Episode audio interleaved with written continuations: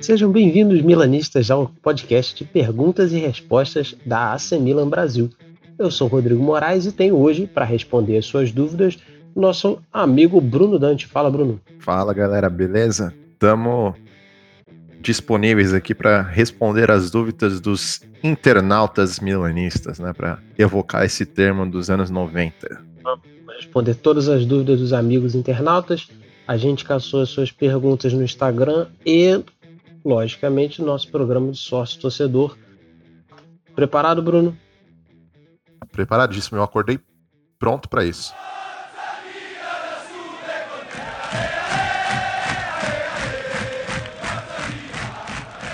Primeira pergunta do Instagram. Bruno Gel, Bruno Ogel, perdão. A Shevchenko foi o maior atacante estrangeiro da história do Milan? Eu vou responder primeiro, Bruno. Eu acho que sim. Você? Eu acho que sim, principalmente se a gente colocar, principalmente nesse século, né? A gente pode lembrar aí do Gunnar Nordahl, que, porra, lendário atacante sueco aí que jogou no, no Milan no, na década de, de 50, principalmente. Tem 210 gols com a camisa do Milan, e o Tivchenko tem por volta aí quase 200 também, 180, não lembro agora de cabeça. E o Shevchenko tem uma, uma Champions League e um italiano, enquanto o Nordal tem dois italianos. Então, há, há controvérsias aí, mas pelo, por esse título da Champions eu colocaria o Shevchenko sim nesse, nessa lista. Mas é, é, também é o meu, meu critério, o tempo e os títulos, porque você pode lembrar do Pato, do Ibrahimovic, do Robinho, do, do Runtelar, olha que beleza que eu lembrei do Runtelar agora. Terceiro lugar com o Leonardo em 2009, 2010. Mas todos eles têm, no máximo, um escudeto. E o Shevchenko tem ter sido protagonista na, na Champions League 2002-2003. Então não dá muito para fugir dessa resposta. Certo? Com certeza. Fora o número de gols, né? Nenhum desses chega sequer perto de ter três dígitos de gols pelo Milan aí, com que nem o Shevchenko aí, quase 200 gols. Então, não tem nem como. Boa. Ah, ao contrário do último programa, a gente não separou perguntas por temas, a gente vai fazer um programa mais relaxado. A pergunta do Davi CST22 do Instagram também. Quais as posições que o Milan precisa contratar e quais jogadores nós contrataríamos dentro da realidade financeira do clube. Eu mudei um pouco a pergunta porque compraria jogador, eu, eu nunca fui muito a favor de usar essa, essa terminologia. Mas fala, Bruno. É, acho que em primeiro lugar, é, em termos da realidade financeira, é difícil dizer porque com essa questão toda da, da pandemia que a gente está passando agora, é difícil dizer qual, qual vai ser o orçamento que cada time vai ter, né? Ainda mais diante de tudo. A gente não sabe nem se o campeonato vai acabar e tal. Então é complicado a gente fazer esse exercício. Vamos imaginar que uh, a realidade financeira não se altere tanto, então vamos fazer esse exercício dessa forma. Eu acho que o meio-campo, com certeza, é a posição que mais necessita de reforços. Alguém para jogar ao lado do Benacer ali seria muito importante. Eu acho que é, ter um meio-campo ali, por exemplo, como o próprio Bakayoko jogou aqui, seria uma ótima dupla com ele. Uh, e uma outra posição que eu acho que seria uma boa seria nas pontas também. Tanto para jogar ali um, um ponta de repente um pouco mais driblador, um pouco mais incisivo, que nem o Bogada do, do Sassuolo, e de repente uh, um centroavante, porque a gente não sabe se o Ibra vai ficar, se vai sair, então tem que buscar aí um, um centroavante também. Acho que é isso.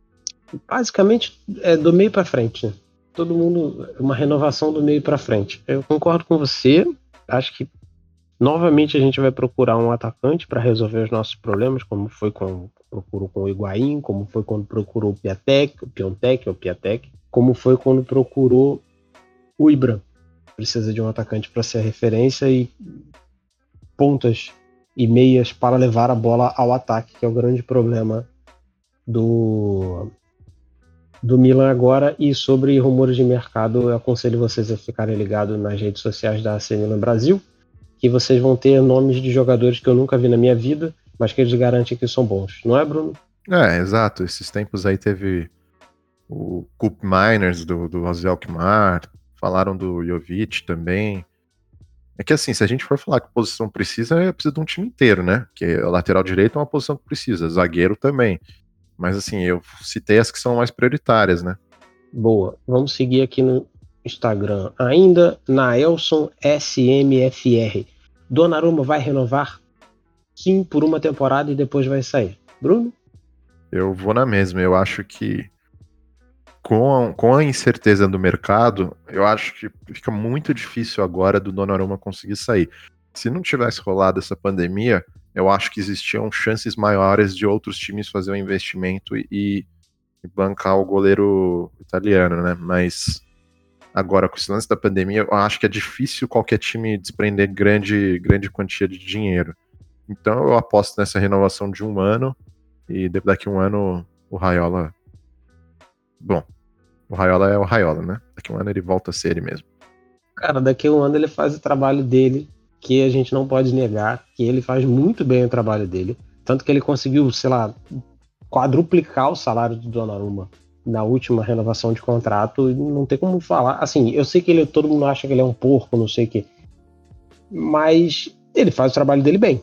Não, mas não tenha dúvida. Ele consegue garantir grandes salários para os jogadores dele. Consegue sempre estar tá colocando os jogadores dele nos maiores times.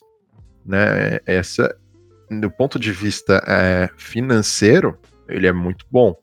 Do ponto de vista esportivo, aí você pode ter alguns questionamentos é, se algumas transferências deveriam ter acontecido. Por exemplo, Pogba para o Manchester United, não sei se foi uma grande transferência do ponto de vista de carreira.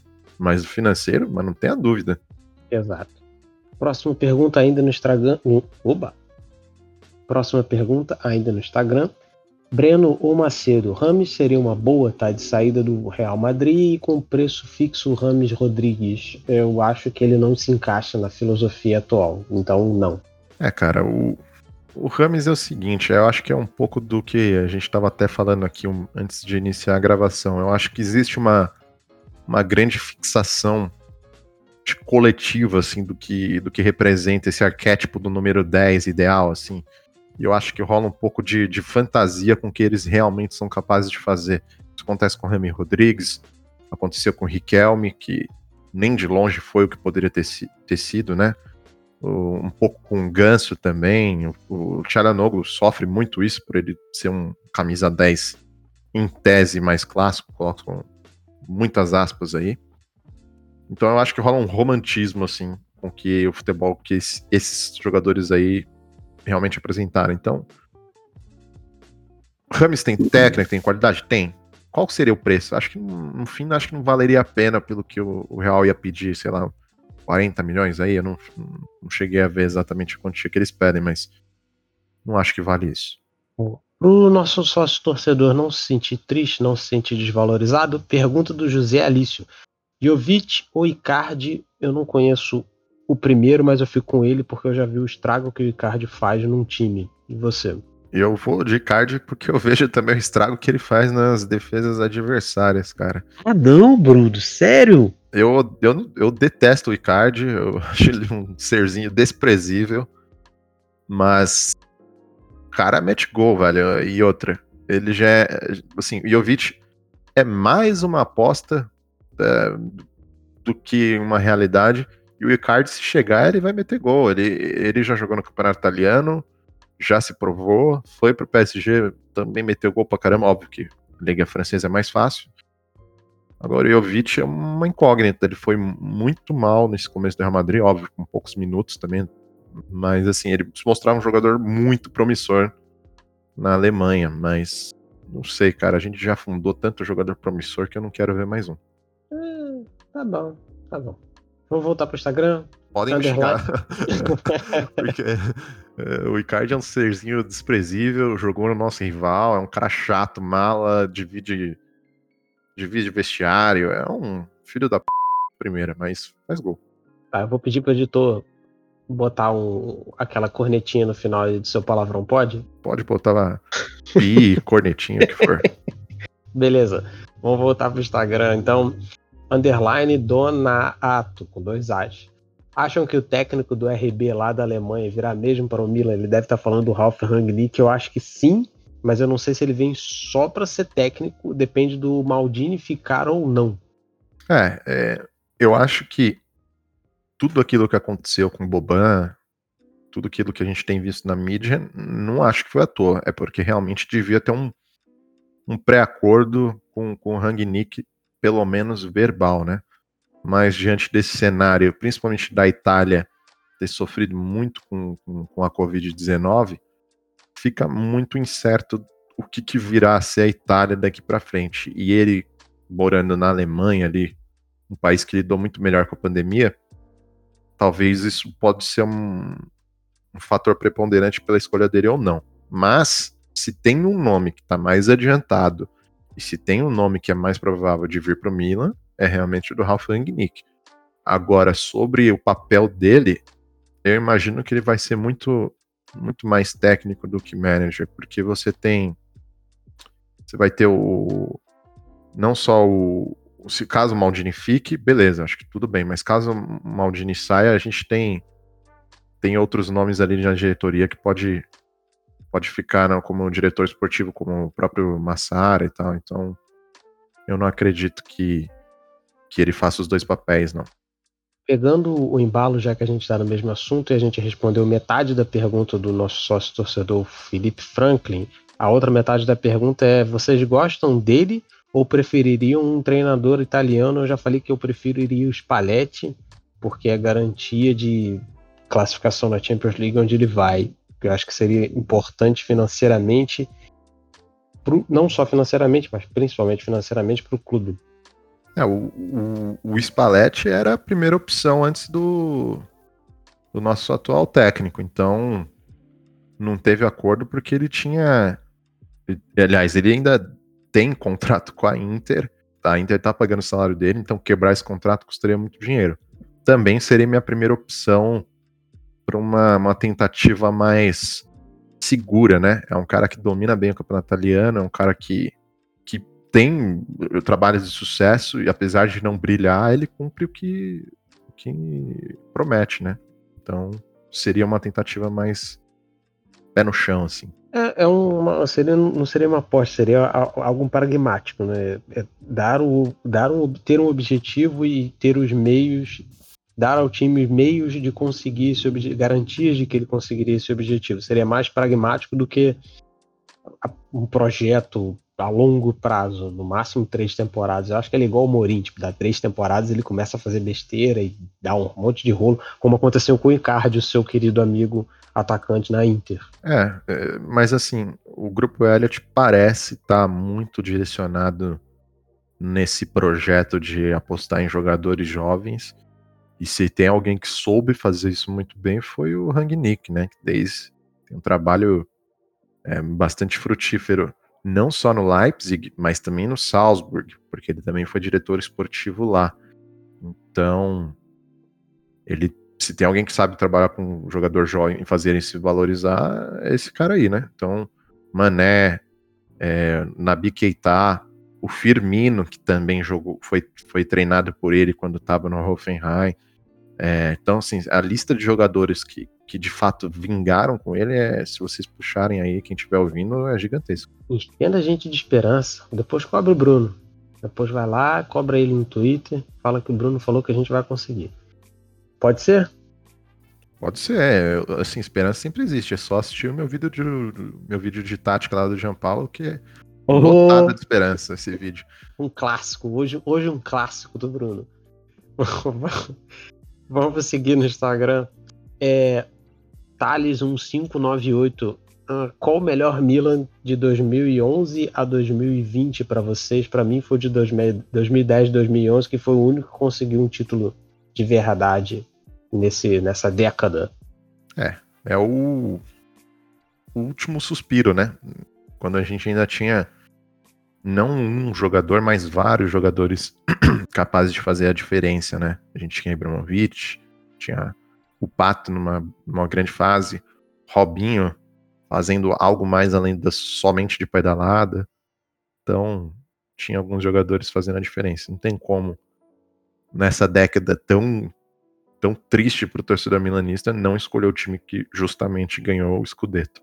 Não tem como. Assim, ele pode estar querendo também que a gente escale o nosso melhor Milan de 2011 a 2020. Você tem mais ou menos uma ideia de quem você dessa década você chamaria para jogar um escalaria no seu FIFA Legends ou PES? Ou... Quem você escalaria no seu time Legends, Bruno? Cara, de cabeça, sim, teria que dar uma olhada aí para ver os nomes que passaram nessa década, porque os piores eu conseguiria muito fácil. Agora, os melhores, talvez seriam muito próximo ao time que ganhou o Scudetto, com alguma um ou outro nome pra gente alterar aí. Pois é, não fica muito longe. Se a gente, talvez o Donnarumma no lugar da Biati no gol, talvez não, né? É, acho que sim. É. E... Só no... O, porque, cara, aquele time. Quem eram os laterais? Era o. Era o Odo? Não. Não, acho que não. Vamos. vamos... A gente dá uma olhada, porque ele pode estar querendo. Eu sei que eu, sei que eu colocaria o Tal Hernandes, porque a, a lateral esquerda era escrota. Era o Jankulovski, final de carreira, eu acho, ou o Emanuelson. Era triste. Tinha o Zambrota, né? O Zambrota tava no final Era o Zambrota. Carreira. Isso, Zambrota. Então... 65 milhões de anos. E o Favale também, que era. Tinha... Hum, nossa. É, tinha lateral. O... Era Odo, Jankulovski, Zambrota. E o Favale? Não, não tem o Favale, não. não. É, acho que dá pra pôr aí. dá pra pôr aí um. Dá, se for pra escalar, dá pra eu colocar o Donnarumma. Vamos escalar bonitinho, pelo menos de cabeça, assim, no, no, no mesmo esquema, num 4-3, um 2 flutuando para um 4-3-3, já que você gosta muito de númerozinho e tal? Não, não, eu não gosto não, eu sou contra esses números. Socorro. Acho que dá para colocar. Eu não, eu não queria o Pirlo, eu sei que eu, não, eu colocaria o Donnarumma, o Odo na direita, o Nesta, colocaria. O, vocês vão me matar, mas eu colocaria o Romagnoli no lugar ah, do Thiago não, Silva. Não, não, não, Pô, cara, fato. Fato. O... O, o Theo Hernandes, meio de campo com três. Tinha o Gatuso, fácil, botaria o. Eu não botava o Pirlo, eu botava o Benacer. Eu não gostava do Pirlo, porque nessa temporada o Pirlo já tava uma merda e depois ele foi para Juventus. É, é isso, isso, isso é verdade. Então a galera é, vai ver que a gente é. vai colocar o Pirlo, mas esquece que quando o Pirlo saiu, ninguém achou ruim, não, não, cara, porque ele tava um desastre. Ele tava tá. merda. Tava pode, merda. Pode colocar o Sidorf aí também, né? Tava, Sim, então, tava... fechava. Tem o Gattuso, Benacer, Sidorf, que aí dá pra. Né? O, o Benacer de vídeos amarelos com Gattuso, ninguém vai. Com 20 amarelos em 20 jogos. Dá pra botar. Já foram três, foram três. O Ibra. Não, não tenho dúvida. O. Aí, aí é foda. Cara, o Pato, porque naquela época o Pato tava jogando bem. E dá pra botar o Sidorf de novo? Balotelli, que fez uma temporada. Não, não, Jesus, Maria José, não. Ele teve Balotelli, uma temporada boa. Você pode teve colocar aí Menez, pode colocar o El Charaui. Dá pra Menez, Menez, Menez. Pra dá você pra ver como, como é triste essa década que a gente teve Opa. que escolher caras que jogaram meia temporada aí, que é o caso do, do Theo Hernandes. É, Assim, tem o Boateng também, que a gente pode colocar, fez gols importantes. Assim, é, é uma década assim. Terrível. É, a gente mexeu, a gente mexeu pouco no time do Alegre. Se você parar pra pensar, a gente mexeu pouco. E tirou é. o Van Bommel e eu tirei o Thiago Silva. E os laterais que não contam. Thiago Silva não dá pra tirar, pelo menos. É, depois dessa pergunta que gerou uma bela discussão entre Thiago Silva e Romagnoli, nas próximas, nos próximos perguntas e respostas vão, vão, vão querer saber quem é o maluco. Por que diabos eu escalei o, o Romagnoli e não o Thiago Silva? Vamos para passar para uma próxima pergunta do Instagram. Não é bem uma pergunta, mais uma, um pedido de ajuda. Aldeir underline Lima algum príncipe compra esse nosso time e coloca alguém capacitado na direção, por favor. Você acha que o, o time tá mal gerido? A questão é difícil, é polêmica, né? É... Cara, é... acho que poderia ser melhor gerido, senão a gente estaria numa situação melhor. Acho que quanto a isso não tem dúvida. É, mas o que eu acho é que, assim, é, se, eu, se eu pudesse ouvir o que tá pensando ali o, o Gordon Singer lá, eu acho que ele deve estar tá pensando no que foi que a gente foi se meter, cara, porque trabalhar com futebol é muito difícil, trabalhar com futebol italiano ainda mais. Então, pode vir três príncipes aí, cara, pode vir a porra toda, não vai, não vai adiantar não, viu? Porque com, com, com essa questão do fair play financeira e a UEFA no encosto, acho que a questão aqui não é sobre quanto dinheiro a gente tem para gastar, e sim como é que a gente vai gastar esse dinheiro, porque o grupo Elliott é riquíssimo, dinheiro eles têm, o que eles não podem é injetar dinheiro no Milan. E certamente com, com a UEFA no encosto tanto do PSG quanto do City em relação às falcatruas que esses dois times faziam para burlar o fair play financeiro, eu não acho que um príncipe ou mesmo o atual grupo vai tentar burlar essas regras agora. Então, acho difícil.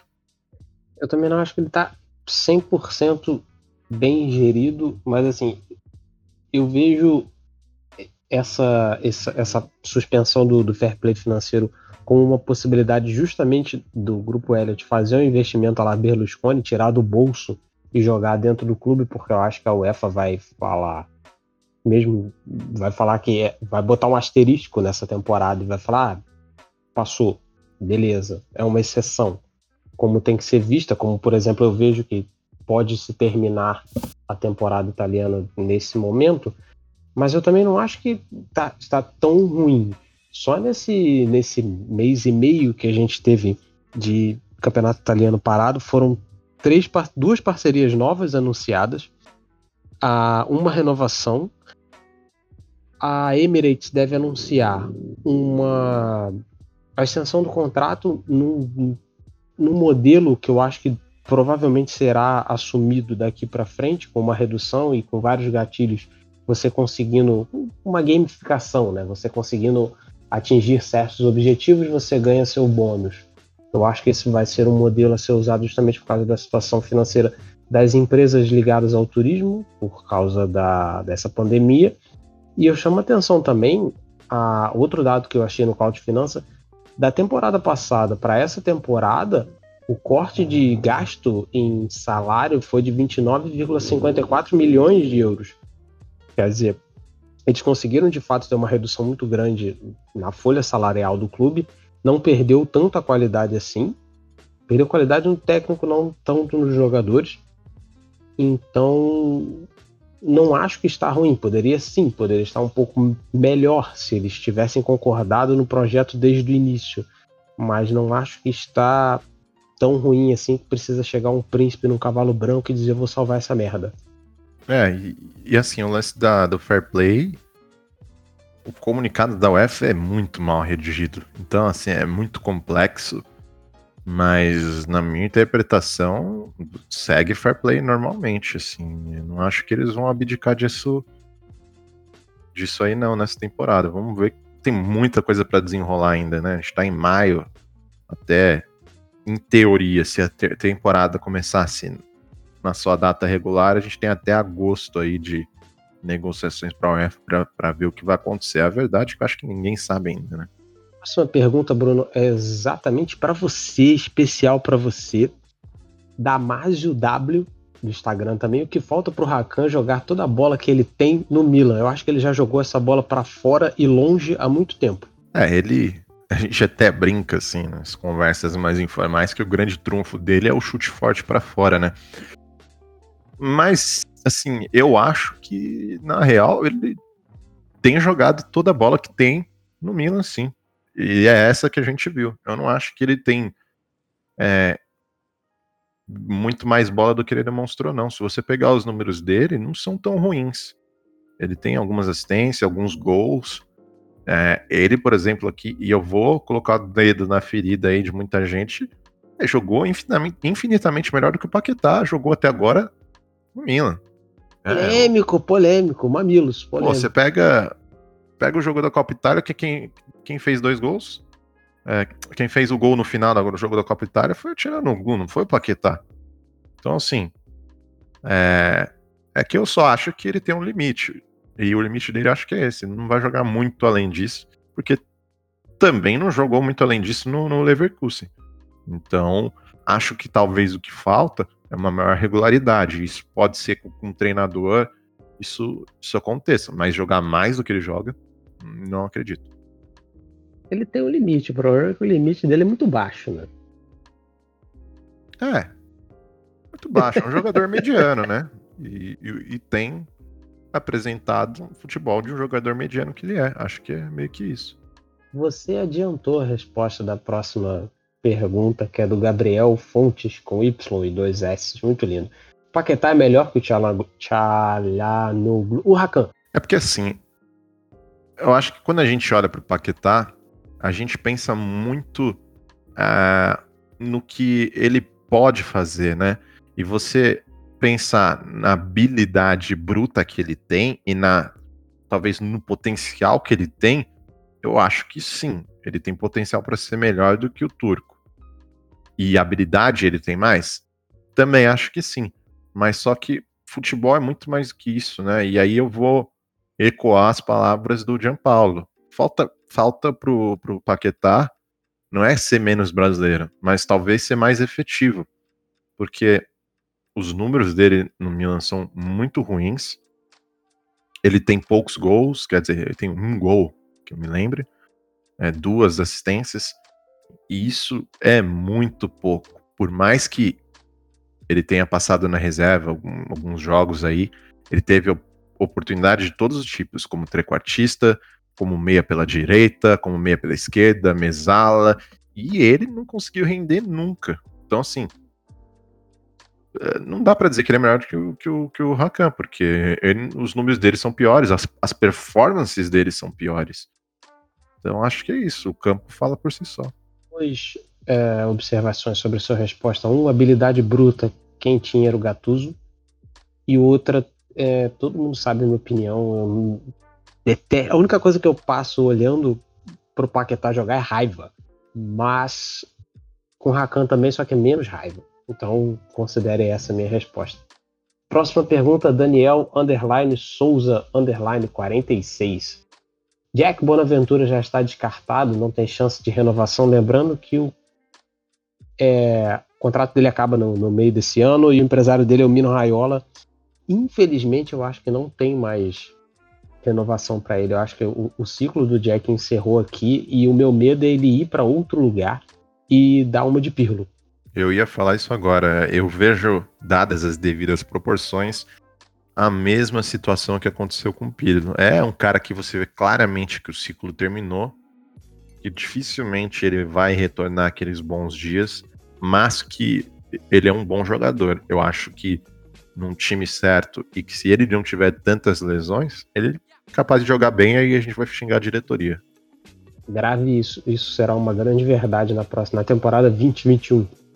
Quando Bonaventura fizer dois gols em cima da gente, qualquer time que ele esteja jogando.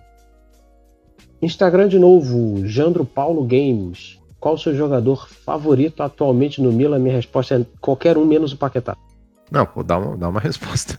Fala um cara aí que é seu favorito, vai. Benacer, cara, eu gosto muito dele jogando, muito, muito, porque ele consegue antecipar onde o idiota vai tentar o drible e ele consegue antecipar onde, onde o outro idiota com a camisa vermelha e preta vai andar. Então ele rouba a bola antes e toca rápido. O problema é que nesse meio tempo ele acaba levando cinco cartões amarelos a cada jogo. É, eu acho que, que eu também vou ficar com, com o Argelino aí. É o meu jogador favorito no Milan. Eu acho que foi um puta no achado contratar ele por 15 milhões de euros antes da Copa Africana, antes dele ter sido eleito o melhor jogador da Copa Africana. É, é um jogador muito interessante de, de, assistir, porque você vê que ele tem habilidade, tem agilidade no pensamento, uh, ele, no geral, toma boas decisões em campo, tem bom passe, mas é, é o grande revés dele é justamente os cartões amarelos.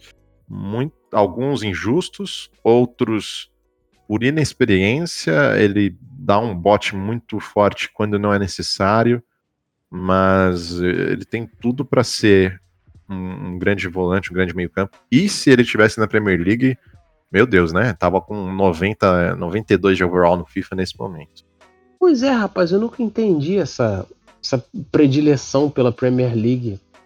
As pessoas não veem a, a, a Série A, aí colocam a nota mais alta só porque o jogador tá na, na, na Premier League. O, acho que o Pato também, quando foi emprestado para o Chelsea, o Pato recebeu uma avaliação escrotamente maior do que ele estava jogando na época.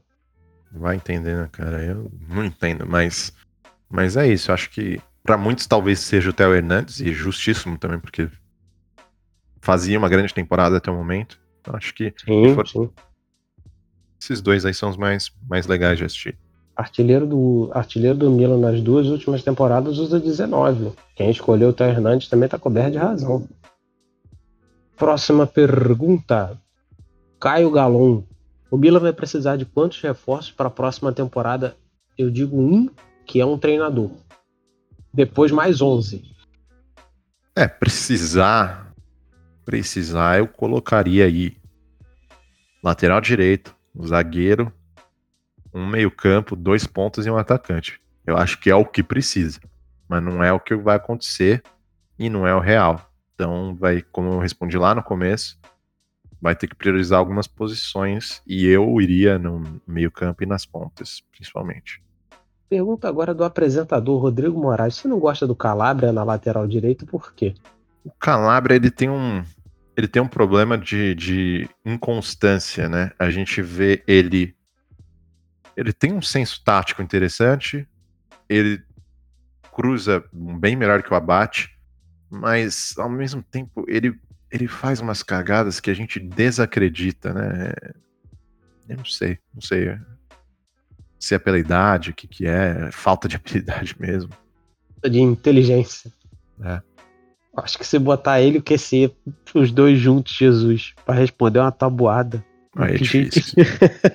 Pelo amor de Deus.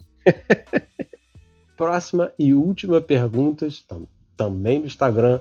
Lucas Werlon, com dois L's. Vocês acreditam que o André Silva retornará ao Milan depois do empréstimo? Eu acredito que não. Eu acredito que ele vai se perder no meio do caminho e nunca mais vai voltar.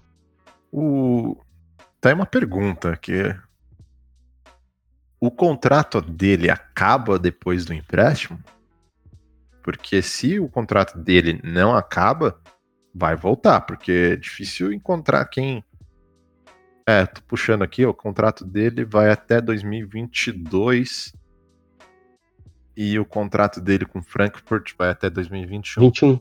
É, 21. Então, vai voltar pro Milan sim, e aí, porque o Frankfurt não vai ficar com ele, ninguém que fique com esse cidadão pelo menos um ano é, consegue ser enganado por ele, mas seis meses dá para enganar, né? Tipo, aquele começo de namoro ali que, que, tudo é uma beleza, né? Esse é o André Silva, né? Mas depois você vê o traste que é. Boa, boa analogia. E por hoje é só, pessoal. Como diria aquele nosso querido amigo Coelho.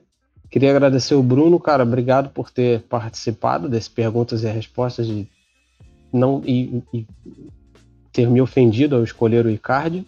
É, é, eu queria agradecer os, os nossos seguidores que mandaram perguntas e, e nos ajudam a produzir conteúdo nesse período muito difícil para todo, todo mundo que está vivendo essa pandemia. Então, só um último recado aí: não saiam de casa, vamos respeitar as orientações dos órgãos de saúde e vamos ficar todo mundo seguro, que logo isso passe e, e aí, quando a gente menos espera, vai estar tá todo mundo xingando o QC com mais um passe errado. É só isso que eu tenho saudade agora nesse momento. Boa, boa. Fique em casa, fique em casa e aproveite para seguir a Semila Brasil nas redes sociais, conferir os nossos novos conteúdos. Temos programas novos na nossa grade, nossos nossos novos podcasts. Um abraço e até a próxima.